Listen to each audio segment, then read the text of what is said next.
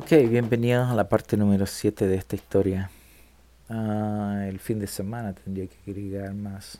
Veremos si podemos terminar hoy, viernes, la parte número 7. Cada vez que la miro tengo que editarla. Bueno, veremos. Una de las cosas que necesitamos es agregarlas a una base de datos de Excel, dije. Está bien, yo lo hago.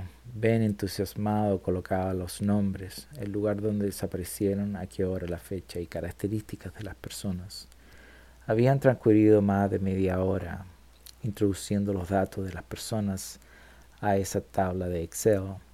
Fue en ese momento cuando la joven interrumpió para dejar el pedido. Se los dejo aquí. ¿Quieren más café? preguntó Daniela. Sí, por favor respondí sin demora. ¿Y usted, señor Ben? Una vez más preguntó Daniela. Sí, por favor, dijo Ben cuando arreglaba los datos. Terminé. Encontré 53 casos, dijo Ben. En silencio comencé a realizar una correlación de los datos y callado cruzaba los campos entre la edad, test, lugar y mes de las víctimas. Segundo más tarde, ven, acércate a este lado. Mira lo que encontré. Las víctimas tienen entre 16 a 30 años, el color de cabello es negro, son delgadas y de tez morena.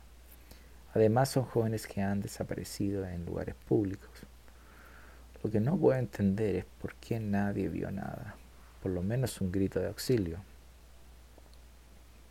¿Cuál es tu teoría en todo esto? agregó Ben. Yo creo que los casos que vimos en Valparaíso son interesantes ya que existe un patrón y tengo la idea de que las personas que realizan ese tipo de desaparición están conectadas con otras víctimas de otras universidades.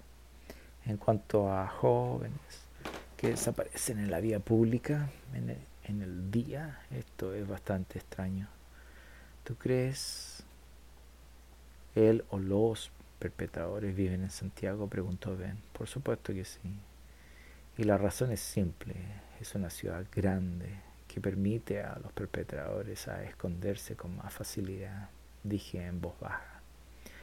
No quería que nadie nos escuchara hablar de los detalles y conclusiones. Hola una vez más. ¿Quieren que les retire los platos? preguntó Daniela, que estaba muy atenta con nosotros.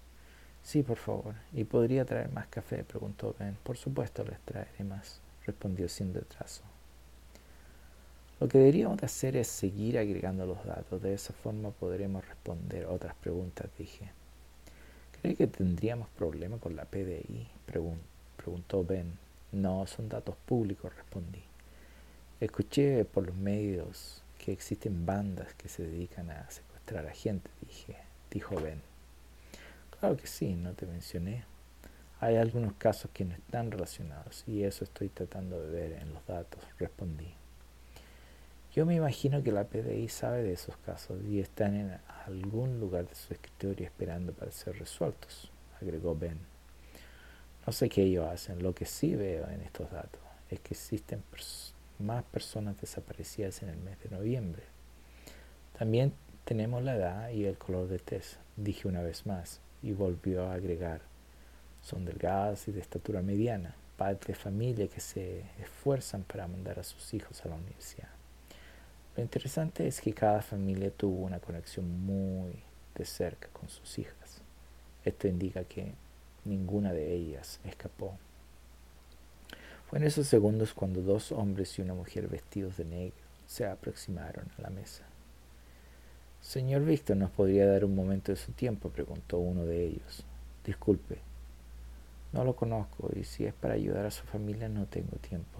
Oh, si quiere que le firme un libro de los míos, está bien, respondí. Víctor, no creo. Ben tomó una pausa y volvió a decir, creo que son de la PDI, dijo Ben con una voz baja cerca de mi cara. Yo lo miré a los ojos y pregunté, ¿cómo sabes? Detrás de sus chaquetas dice PDI, respondió Ben. Ah, oficiales. Estoy arrestado, dije sin demora, y el resto de la gente en, la, en el café me miró. Cada uno de ellos se paró de sus asientos y comenzaron a mirar a los oficiales. Estamos contigo, dijo uno de ellos. No es necesario, no venimos a arrestarlos. Solo queremos hablar con usted, volvió a hablar el oficial. ¿Solo hablar? Sí, es solo para hablar. Podemos hacerlo aquí, si no les molesta, dije. Es solo una conversación, dijo el oficial al resto de la gente que todavía estaba de pie. Volvió a repetir el oficial. Sin demora cada uno se sentó. Soy Víctor y mi compañero es Ben. Siéntense, por favor, dije. Si lo sabemos. Yo soy detective Robert, mis dos colegas, su alterno Guillermo y el oficial Vallejos. Señor, señorita, de inmediato dije. ¿En qué los puedo servir? pregunté. Bueno, usted envió la solicitud a nuestra oficina y queremos saber por qué está interesado en esa base de datos, respondió Robert. O preguntó Robert, por supuesto. Este fin de semana voy a tratar de, de ver lo que he encontrado pero quiero mencionarle que hay una, no hay mucha información en la página web de, PDI con relación a las personas desaparecidas comparado con las personas que existen en YouTube o en, la, o en Facebook. No, eh, no entiendo por qué hay una no hay una no, no tienen los datos la PDI sobre estos casos. Quizás es porque están en proceso o algo, no quieren dar ninguna información. Y también mm, es muy extraño encontrar de que todas las personas que desaparecen, nadie ha visto nada. Es lo más extraño que se ha visto. Uno puede especular muchas cosas.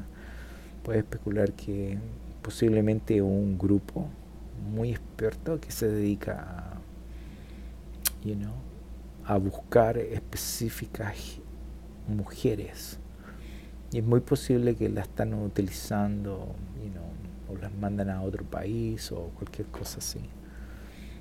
Ah, veremos qué pasa en el próximo capítulo. Buenas noches.